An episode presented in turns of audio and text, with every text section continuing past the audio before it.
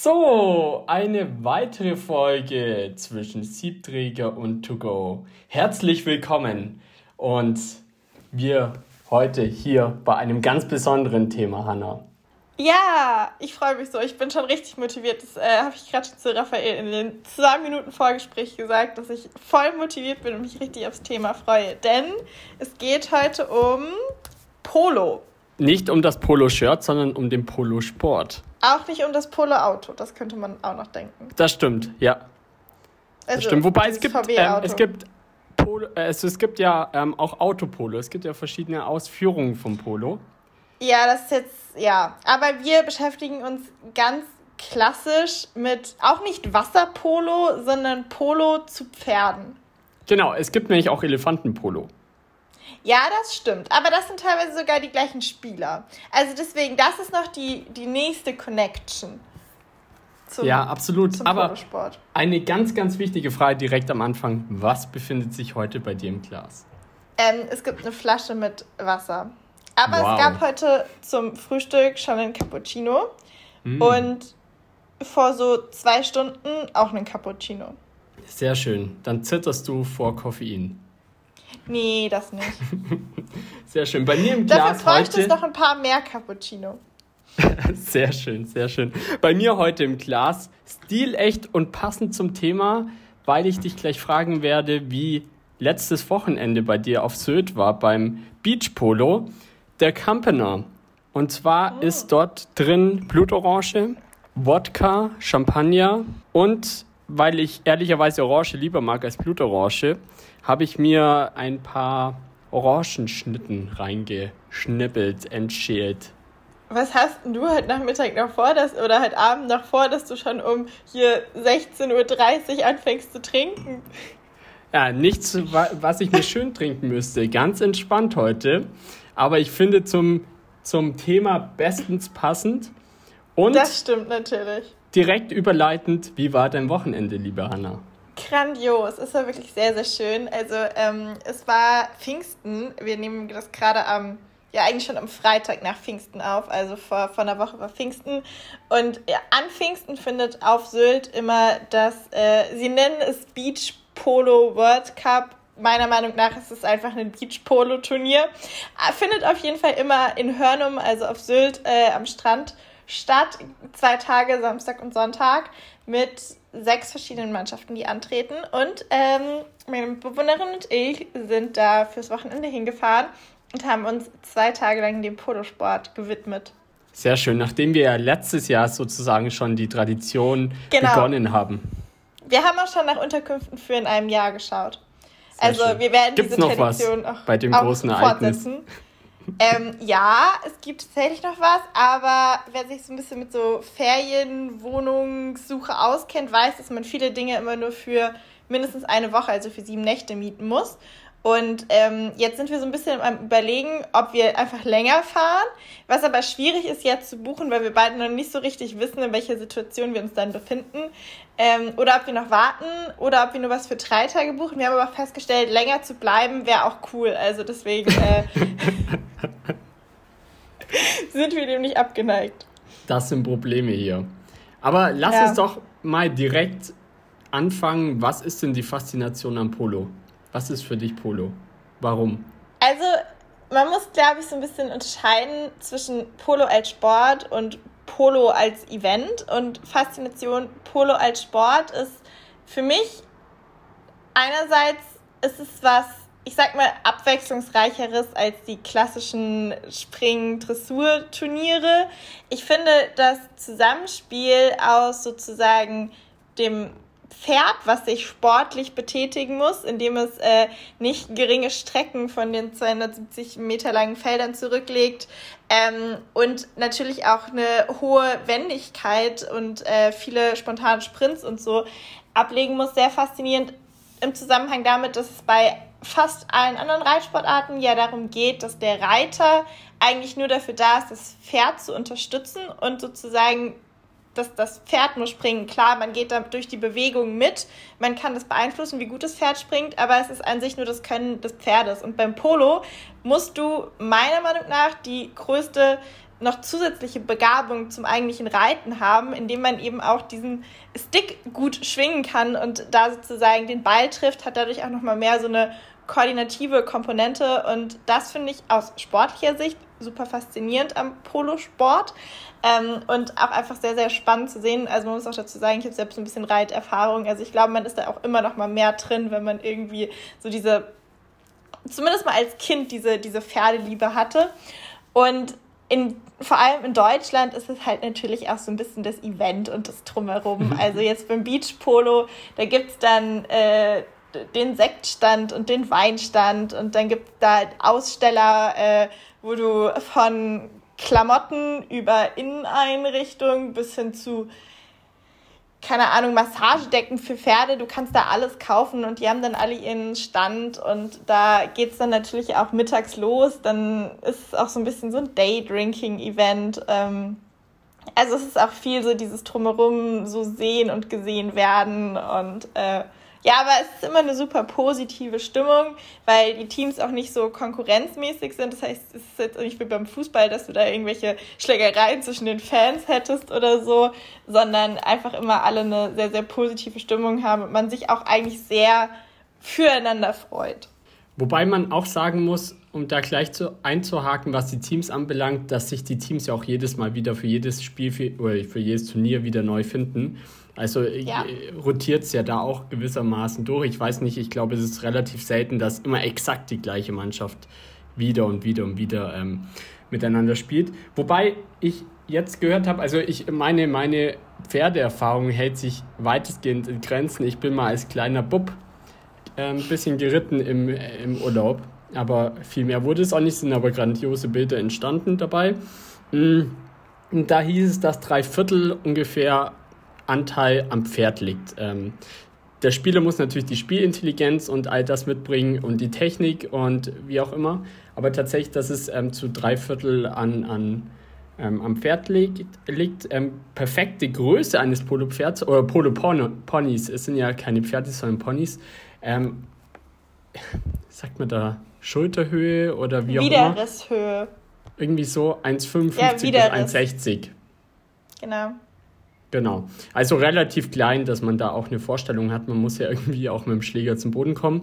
Und ähm, Polo ist auch ein sehr fairer Sport. Es ist der einzige Sport, bei dem abgepfiffen wird, bevor das Foul geschieht. Also da ist schon auch sehr, sehr fair. Also wird behauptet. Ähm, ich denke, generell ist es wieder ein Thema, wie schon beim Jagen, dass man auch in alle Richtungen diskutieren kann.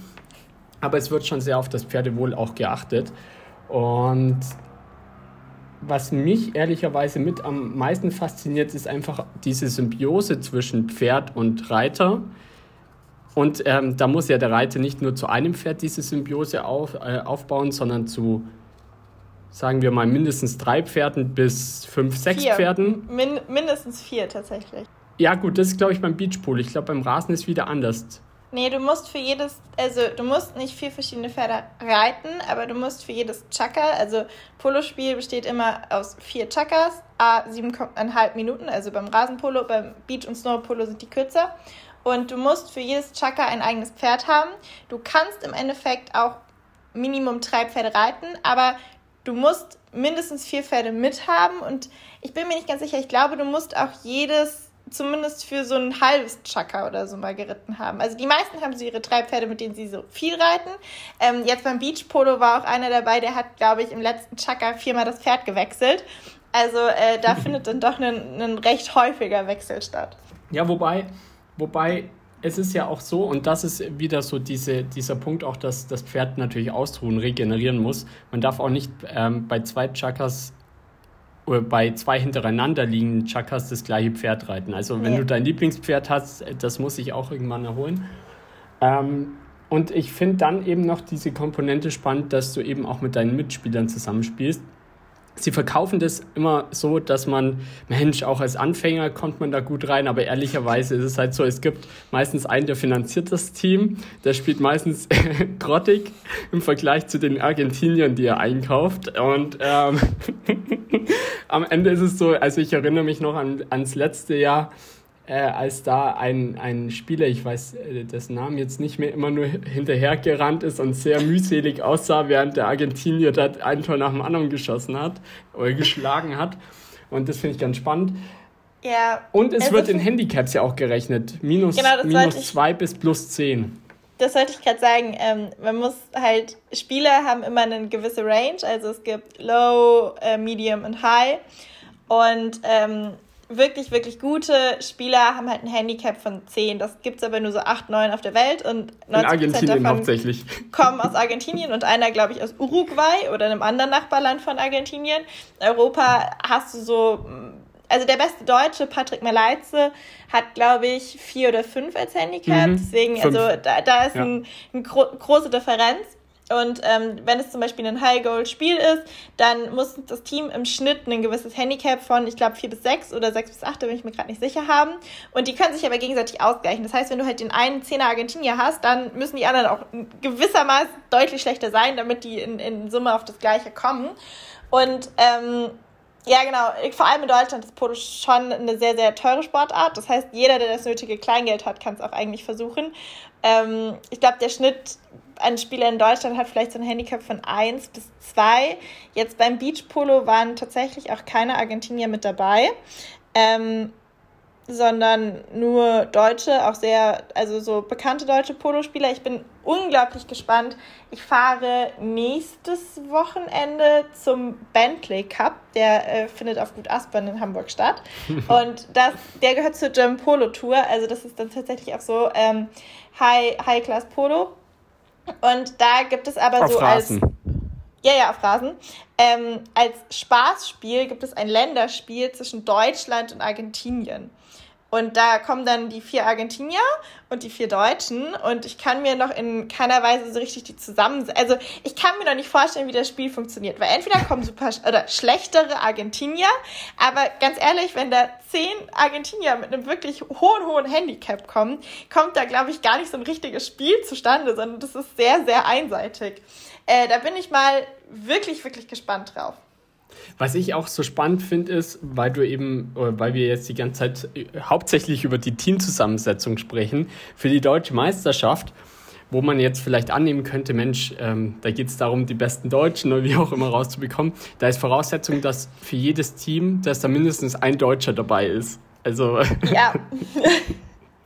das, das, das beschreibt den Polosport in, in Deutschland sehr gut. Es gibt so ich würde sagen, drei, vier größere Polo-Clubs. Also man hat gut Aspern, also dann Hamburg, Düsseldorf, Berlin und München sind so die Städte, wo Polospieler, wenn sie aus Deutschland kommen, herkommen, weil es da halt auch entsprechend Trainingsbedingungen gibt. In der Nähe von Hamburg gibt es auch eine recht große Poloschule zum Beispiel.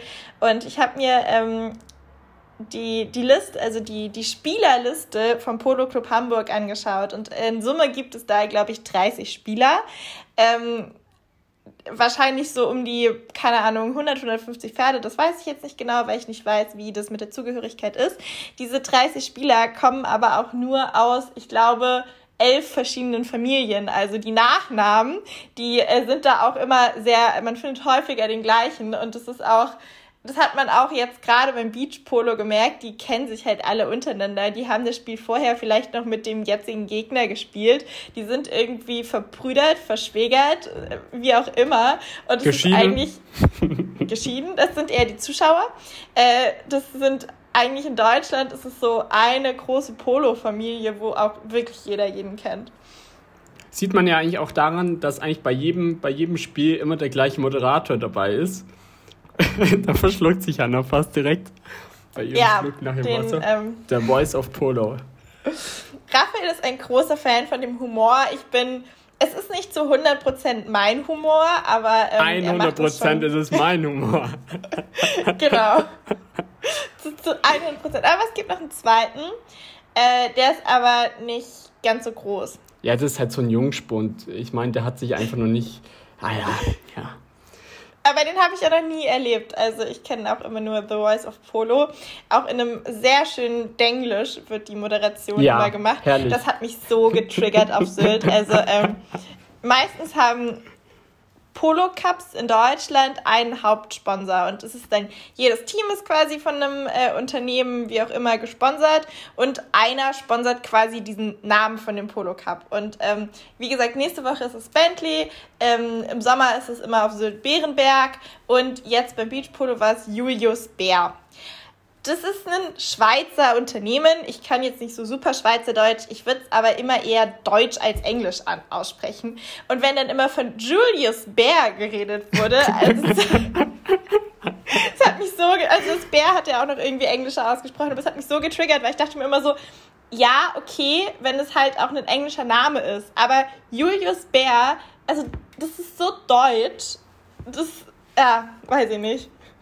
Ich muss sagen, mein Lieblingsspruch von The Voice of Polo war, als er gesagt hat, ähm, die perfekte Gelegenheit, um seine Ex-Frau kennenzulernen. Ja. Das, das hat mich, also, da musste ich natürlich ganz kurz schmunzeln. Zukünftige Ex-Frau oder sowas. Äh, ja, ja, genau. War ganz toll. Nee, war, war super. Und, aber äh, lass uns doch ein bisschen mehr über das Spiel an sich auch noch ähm, kurz sprechen, weil ich glaube, dass gerne. tatsächlich viele unserer Hörerschaft gar keinen direkten Bezug zum Polo haben, was sehr, sehr schade ist.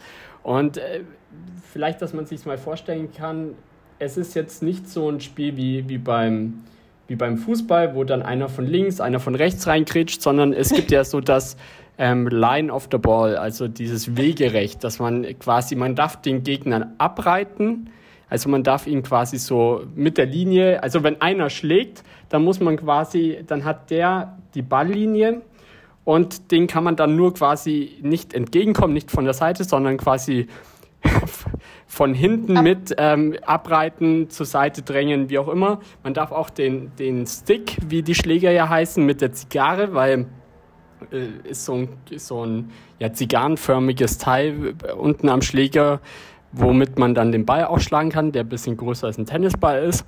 Und äh, von dem her, das ist eigentlich so die Hauptregel. Die, die Tore sind ja so aufgebaut, dass es nach oben theoretisch keine Begrenzung gibt. Du, das heißt, wenn du 200 Meter nach oben schlagen kannst, ist nur wichtig, dass er zwischen den beiden Latten, ähm, die unendlich weit nach oben gehen, aber ich glaube in der Realität drei Meter hoch sind, ähm, durchgehen. Ja, kommt Und Spiel drauf an. Ich glaube, wenn man das verstanden hat, dann kann man direkt zum nächsten Polospiel gehen und ist ganz gut vorbereitet, oder? Ja, also ich glaube, was für viele immer noch, also Wegerecht ist das Wichtige und dann gibt es halt, wenn das nicht ähm, geachtet wird, gibt es halt Foul, Freistöße, ähm, manchmal sozusagen Freistöße und steht währenddessen jemand im Tor, manchmal steht währenddessen keiner im Tor, da gibt es noch so Feinschliffunterschiede, was aber, glaube ich, noch ziemlich oft zur Verwirrung führen kann und das hat jetzt nochmal mit dem Handicap zu tun, wie wir schon mal drüber gesprochen haben.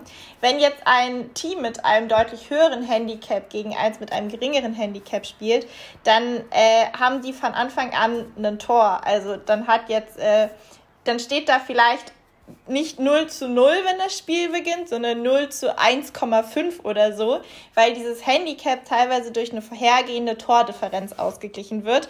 Und ich glaube, wenn man aus anderen, zumindest aus anderen Ballsportarten, die jetzt so breitensportmäßig geläufig sind, kenne ich das nicht. Ich bin da jetzt auch kein Experte, aber das führt oft zu Verwirrung, wenn da zu Beginn quasi schon ein, ein Spielstand ansteht, der ähm, über die Null hinausgeht. Ja. ja, was vielleicht auch noch verwirrend sein könnte, ist, dass nach jedem Tor quasi die Spielseite gewechselt wird. Ähm, ja, das ist aber auch nicht, also beim Beachpolo zum Beispiel ist es nicht so. Nee, aber beim Rasenpolo. Beim Rasenpolo, das stimmt. Möchtest du dazu einen Fun Fact hören, warum das so ist? Jetzt schon, okay, gerne. ja, weißt du das, warum das so ist? Nein, leider nicht. Ah, doch, doch, ich weiß es in den Kolonien wegen der Sonne. Ähm, ja, das, das ist ein Grund. Und äh, andere, der andere Grund ist wegen der ähm, Rasen, also in welche Richtung quasi der Rasen gekämmt ist, möchte ich es jetzt nennen. Keine Ahnung, wie die, die richtige Bezeichnung ist, dass da kein Team Nachteil hat. Genau, also es kommt, also Polosport kommt eigentlich aus Indien. In Deutschland ist es vor äh, in Deutschland, in Europa ist es vor allem in England und Frankreich relativ populär, sag ich mal. Und in Indien wird es aber aufgrund der Hitze immer eher gegen Abend gespielt und da steht die Sonne dann so tief, dass man sozusagen nicht einem Team immer äh, gegen die Sonne reiten lassen will und damit es so fair ist. Was wirst du in Hamburg anziehen? Weißt du das schon? Nee, das wurde ich tatsächlich, also wir fahren dieses Mal mit fünf Leuten insgesamt zum Polo und drei davon waren noch nie beim Polospiel und einer hat mich auch schon gefragt, so, ja, Schmolto, was ist denn der Dresscode? Ähm, ich muss sagen, bei Beach Polo ist der Dresscode eigentlich warm, weil es waren jetzt, glaube ich, 12 Grad und es ist auch recht windig gewesen. Ähm, also jeder, der in der Nordsee wohnt, lebt, schon mal war, kann das, glaube ich, nachvollziehen. Da gibt es nicht diesen schicken Dresscode. Und beim Rasenpolo, wo wir im Sommer waren, war das auch nicht, äh, dass da jetzt. Also ich meine, auf Sylt laufen generell viele Leute eher in Hemdjackett, äh, einem Rollkragenpulli oder so durch die Gegend, als glaube ich in manchen anderen Orten in Deutschland. Aber ähm, es war so normaler Alltagsstyle irgendwo noch, wie Raphael und ich ihn auch tragen würden, wie ihn jetzt vielleicht nicht jeder tragen wird, aber für mich war es kein, ich ziehe irgendwas Besonderes an und ich glaube, es wird deswegen auch temperaturabhängig, wenn es richtig warm ist, sehe ich mich da in irgendwie einem weißen Sommerkleid, wenn es mit einem Blazer drüber, wenn es ein bisschen kühler ist, in einer Hose mit einer Bluse. Um Hut? Ja, einen Hut, das stimmt, so eine, ähm, wie nennt man das? Baseball Cap heißt das, ne? Ja, kann man so nennen. Kann man so nennen, ja, so, so eine Kappe oder so. Oder hm. ich, ich habe auch noch so Fischerhüte. Strohhut. Also ein Hut ist schon immer nicht schlecht. Strohhut besitze ich leider nicht. Ähm, aber ja. Und ganz wichtig, zum Outfit gehört dann auch das Aperol oder Weinglas, das man in der Hand hält. Ja, oder, oder der Champagner, das Champagnerglas, weil es gibt ja diese klassischen Bilder von der Halbzeitpause, in der dann die Dame und der Herr äh, mit ihren ähm, äh, Champagnergläsern in der Hand über Spielfeld ähm, spazieren und dann die Divots, wie man es beim Golfen nennt, also diese ausgetretenen ähm, oder beim Golfen ausgeschlagenen Grasschnipse wieder reintritt, also dass das wieder anwachsen genau. kann.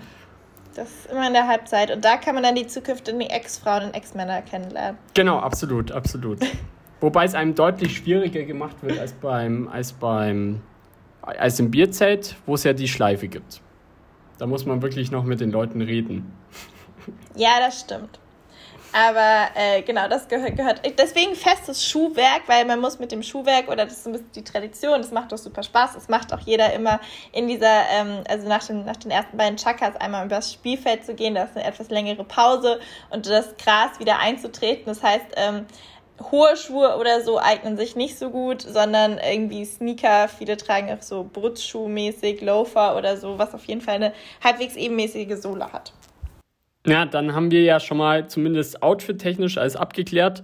Ich glaube, generell mit einer, mit einer relativ neutralen ähm, Stoffhose und einem Hemd ist, äh, ist man in der Männerwelt immer ganz gut ausgestattet. Ja. Und generell oder gilt, so weißer oder heller, umso besser wenn man natürlich, ja, prinzipiell auf jeden Fall, wenn man jetzt riesengroßer Fan von einem bestimmten Team ist, man kann auch von den klassischen Sponsoren immer so Team-Polo-Shirts kaufen. Also ähm, wenn man jetzt super überzeugt, vielleicht auch Julius Bär Mitarbeiter oder so ist, es gibt dann auch wirklich diese Julius Bär Polo-Trikots, die genauso aussehen wie die, die die Spieler dann tragen, nur ohne Rückennummer und ähm, die sind natürlich auch vollkommen in Ordnung. Ja, wobei Rückennummer, also vielleicht auch um das mal aufzuklären, weil es gibt ja auch so viele Polo-Shirts, die diese Nummer haben, meistens die Nummer 3 ähm, äh, auf, der, auf, der, auf, der, auf dem Oberarm. Die haben ja immer, also die kommen aus dem Polosport und haben immer die Bedeutung quasi, also beim Rasenpolo sind es ja vier Spieler, beim Beachpolo sind es jetzt zwei Spieler auf Sylt, aber haben ja die Bedeutung, welche Position du spielst. Also die drei ist zum Beispiel, was am geläufigsten ist, ist normalerweise so der, ich sag mal, strategische ähm, Part, der Kapitän. Und dann gibt es ja, je nachdem, eins ist, glaube ich, Angriff, zwei ist Mittelfeld und die vier ist dann Abwehr. Also von dem her haben die Nummern auch irgendeine Bedeutung, anders als beim Fußball, wo es ja eher so darum geht, beispielsweise irgendwie mit welcher Nummer kann man sich als Spieler am besten identifizieren. nee, das stimmt, die, die sind schon immer gleich von der Nummer. Genau. Ansonsten, das ist jetzt geplant bei dir. Was steht bei dir noch im Polo-Kalender? Gibt es noch ein Turnier, wo du unbedingt hin möchtest? Bei mir steht zum Beispiel ganz hoch im Kurs, wo ich irgendwann mal hin möchte, St. Moritz ähm, Snowpolo. Ja, also ich sag mal, ich würde jetzt mal differenzieren zwischen was im Kalender schon feststeht und gebucht ist. Das ist nächstes äh, Wochenende, wie gesagt, Bentley Cup. Das ist aber auch äh, der Bärenberg äh, auch gehört auch zur German Polo Masters Tour äh, Cup im Sommer. Der ist fünf Tage, glaube ich. Der findet auch auf Sylt statt, in Kaitum. Ähm, das ist auch schon quasi gebucht. Und ja, so ein Traum ist auch mal auf jeden Fall Snow Polo. Entweder Kitzbühel oder St. Moritz. Ich äh, glaube aber, dass beides. Obwohl, sollte ich äh, meinen Master tatsächlich in Wien machen, ist Kitzbühel vielleicht nicht so unrealistisch. Ansonsten glaube ich aber, dass das äh, gegebenenfalls noch ein paar Jahre dauert, ähm, weil das äh, zumindest aus Lüneburg auch nochmal ein deutlich höherer Aufwand kostentechnisch ist, da hinzufahren. Und da ist tatsächlich auch, ich glaube, das ist beim Polo immer so ein bisschen die Gefahr, dass das Wetter nicht mitspielt. Und ich saß auch schon letztes Jahr beim Regen am Spielfeldrand, da macht das nicht so viel Spaß. Beim Snowpolo hat man halt nochmal die zusätzliche Komponente, dass, wenn der See in St. Moritz nicht zugefroren ist, das Ganze ausgelagert irgendwo im Matsch stattfindet und gar keinen Spaß macht. Also gerade beim Snowpolo muss man da wettertechnisch echt Glück haben und zwar nicht nur am Tag, sondern generell die Klimabedingungen müssen schon über einige Wochen und Monate im Vorfeld eigentlich stimmig sein, damit die Seen auch mitspielen. Das war, glaube ich, in Kitzbühel dieses Jahr so ein bisschen schwierig, weil da einfach kein Schnee lag und das, die Snowpolo-Atmosphäre dann auch nicht so richtig da war. Und dann das Geld dafür auszugeben, ist nochmal eine andere Sache. Ja, anders als in St. Moritz. Da ähm, hat es, glaube ich, mit dem Schnee sehr gut beim letzten Mal zumindest geklappt. Ähm, generell lässt sich ja aber ganz gut sagen, bei Polo ist es wirklich ein Sport, den sich jeder auch mal anschauen kann, weil für gewöhnlich die Eintritte äh, kostenfrei sind. Es gibt immer noch einen VIP-Bereich. Ist nur beim Beach Polo kostenfrei. Ja, beim Snow Polo auch. Ja, okay, aber beim und klassischen beim Rasenpolo gibt es auch zahlst, kostenlose Möglichkeiten. Nee, da muss man sich erkundigen. Muss man sich da erkundigen. zahlst du eigentlich immer deine 10 bis 11 Euro, zumindest bei den High Gold Spielen. Also alles, was ja, okay. zur äh, okay, German ja. Polo Tour gehört, musst du 10, 11 Euro Eintritt zahlen, glaube ich. Und das sind so die großen Spiele in Deutschland. Aber man es ist auf jeden Fall, jeder, der sich anschauen möchte, hat die Möglichkeit, da zumindest ja. für ein vergleichbar mit ähm, der Bundesliga im Fußball deutlich günstigeren Preis sich dieses Spiel Und was man auf jeden Fall auch machen kann, ähm, die trainieren ja auch recht regelmäßig. Wenn man dann mal so den einschlägigen Polo-Clubs auf Instagram oder so folgt, dann findet man auch recht einfach deren klassischen Trainingszeiten raus. Und eigentlich, also ich meine, so Polo-Gestüte sind riesig. Eigentlich sagt da auch niemand was, wenn du dich sozusagen äh, bei so einem Probetraining oder so mal an den Rand stellst oder bei, ja, beim Training einfach. Oder du bist einer von den guten Kunden dieser genannten Privatbanken und wirst einfach eingeladen. Dann ist das, das eh Das könnte Thema. auch passieren, ja. Das stimmt. Ähm, aber bis dahin dauert es, glaube ich, noch einige Jahre, aber ähm, schon so ein unterschwelliges Ziel, da mal in den VIP-Bereich zu kommen. Deinen Fun Fact hast du ja schon genannt gehabt. Hast du aber noch einen, ich sag mal, persönlicheren Fun Fact? einen persönlicheren Fun Fact. Ähm, da muss ich jetzt kurz überlegen, hast du einen? Ähm, ich fand's, was heißt Fun Fact, aber ich, ich, ich sitze ja im schönen Augsburg und äh, für mich war eigentlich das Schönste, dass es für mich auch ähm, die Möglichkeit gegeben hätte, mit dem Privatchat anzureisen. Ich habe ja dann die für mich deutlich schönere Variante mit euch zusammen anzureisen gewählt. Und ähm, weil Augsburg Airways einer der Sponsoren ist und auch der, ähm, ein Team gesponsert hat und ich glaube dieses Jahr sogar gewonnen hat, wenn ich mich, wenn ich richtig ja. informiert wurde. Von dem her ist mein Fun Fact wahrscheinlich, ja, ich weiß nicht, ob das ein Fun Fact ist, aber ich habe auf jeden Fall einige Fotos unter den Augsburg Airways ähm, Flaggen gemacht. Ein, ein sehr, sehr guter Fun Fact. Ähm, ja, ja sie, haben, sie haben dieses Jahr gewonnen. Ähm, sie sind aber im Sommer, glaube ich, immer nicht da mit dabei, weil zumindest gibt es einen, wie ich wusste, auch vorher nicht wusste, zweiten deutschen Privatjet-Anbieter, das ist Elbjets. Und ich glaube, die teilen sich das so, dass die einen jetzt beim Beachpolo und die anderen dann im Sommer dabei sind. Das ist äh, generell bei, bei vielen Unternehmen aus der gleichen Branche immer so. Also Bärenberg und Julius Bär ist auch nicht auf der gleichen, auf dem gleichen Event vertreten. Und wenn der Cup von Bentley gesponsert wird, dann äh, tritt Porsche Zentrum Hamburg auch nicht an, die auch sonst gerne mal einen, gerne mal einen Termin, äh, Termin ein Team, Team, ein Team stellen. Also ja, da die sprechen sich da, glaube ich, schon ganz gut untereinander ab. Nee, ich muss tatsächlich sagen, so ein, so ein richtiger Fun-Fact ist mir gar nicht mehr eingefallen. Wie gesagt, ich hatte das mit Indien und der Sonne. Ähm, nee, das, das tut mir leid, da muss ich heute passen. Ach, vielleicht aus, aus persönlicher Sicht, ähm, wie bin ich dazu gekommen, dass Polosport mir so viel Spaß macht anzuschauen. Ich habe viel Zeit in, in Frankreich verpasst, verbracht in dem Jahr nach meinem Abitur und ähm, das hört sich erstmal so ganz schön an, längeren Urlaub da an der Bretagne-Küste zu machen, aber irgendwann freut man sich doch über die Abwechslung und da gab es einen Polo-Club in Gironde das war jetzt echt nicht schön französisch ausgesprochen, aber trotzdem.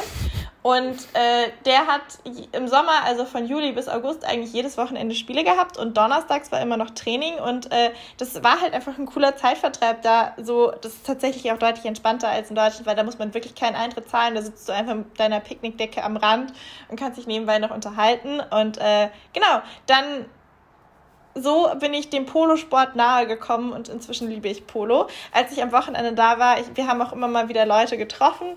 Ich habe auch sehr oft die Polo-Regeln erklären dürfen. Also ich fühle mich jetzt schon wie so ein kleiner Experte, muss ich sagen, mit der Zeit.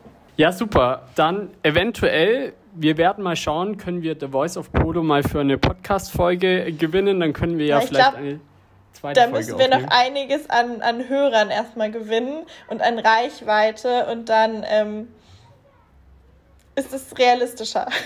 Naja, wir haben schon eine gigantische Reichweite. Für das, dass wir kaum Werbung machen und bisher auch, ähm, ich sag mal, sehr neu in diesem Geschäft sind, haben wir, glaube ich, von der Hörerzahl schon eine ganz gute Werte. Ich habe heute ja mit einer Freundin gesprochen, hm? die hat erzählt, sie hört unseren Podcast immer, wenn sie joggen geht ja, ich, ich kriege tatsächlich immer wieder mal WhatsApp-Nachrichten, in denen es heißt, hey, voll cool, ich habe gerade reingehört von Leuten, wo, die ich überhaupt nicht auf dem Schirm hatte. Also von dem her hatte, von dem her äh, finde ich, finde ich extrem cool auch, dass wir, dass, dass es tatsächlich einige gibt, die, die da auch dran Spaß haben. Und sie meinten auch tatsächlich, ähm, die Themenwahl ist es nicht immer ihrs, aber ähm, ihnen macht es so, so Spaß, unseren Dialog zu hören. Von ja, mir her, wurde gesagt, die Themenwahl passt gut zu uns beiden. Also. Ja. Ja. Wahrscheinlich sind wir beide einfach die perfekten Hörer unseres Podcasts. Zur zehnten Folge, zur Jubiläumsfolge, können wir ja dann mal, können wir ja mal ein bisschen ein paar Zahlen nennen. Okay, das, das, das klingt nach einem Plan. Ich weiß gar nicht, bei welcher Folge wir hier gerade sind von der Aufnahme. Wir sind gerade bei der siebten, genau. Ja, okay. Ja.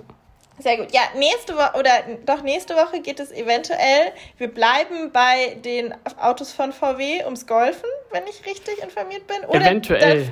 eventuell, vielleicht kommt dazwischen auch noch was anderes. Genau. Wir müssen nämlich schauen, weil wir werden zum Golfen, zum Thema Golf einen Nationalspieler einladen, also wieder eine dritte Person. Und da ist es natürlich, was die Terminabsprache ähm, anbelangt, ein bisschen schwieriger. Ich glaube tatsächlich nicht, dass die nächste Folge übers Golfen gehen wird, weil jetzt erstmal die Weltmeisterschaft in Japan sein wird. Ab, lass mich liegen, 7. Juni. Und von dem her wird unser geheimer Gast, unser Überraschungsgast, unser Stargast ähm, vermutlich da terminlich eingeschränkt sein. Aber wir geben unser Bestes und dann nächste, übernächste Folge auf jeden Fall golfen. Und genau. von dem her, Hanna, wünsche ich dir, wünsche ich uns einen schönen Freitag. Euch, wenn die Folge veröffentlicht wird, einen schönen Mittwoch, falls ihr direkt hört. Ansonsten einfach eine wunderschöne einen Zeit. Einen schönen Tag. Einen schönen Tag. Eine gute Ciao. Nacht, je nachdem. Macht's gut. Ciao.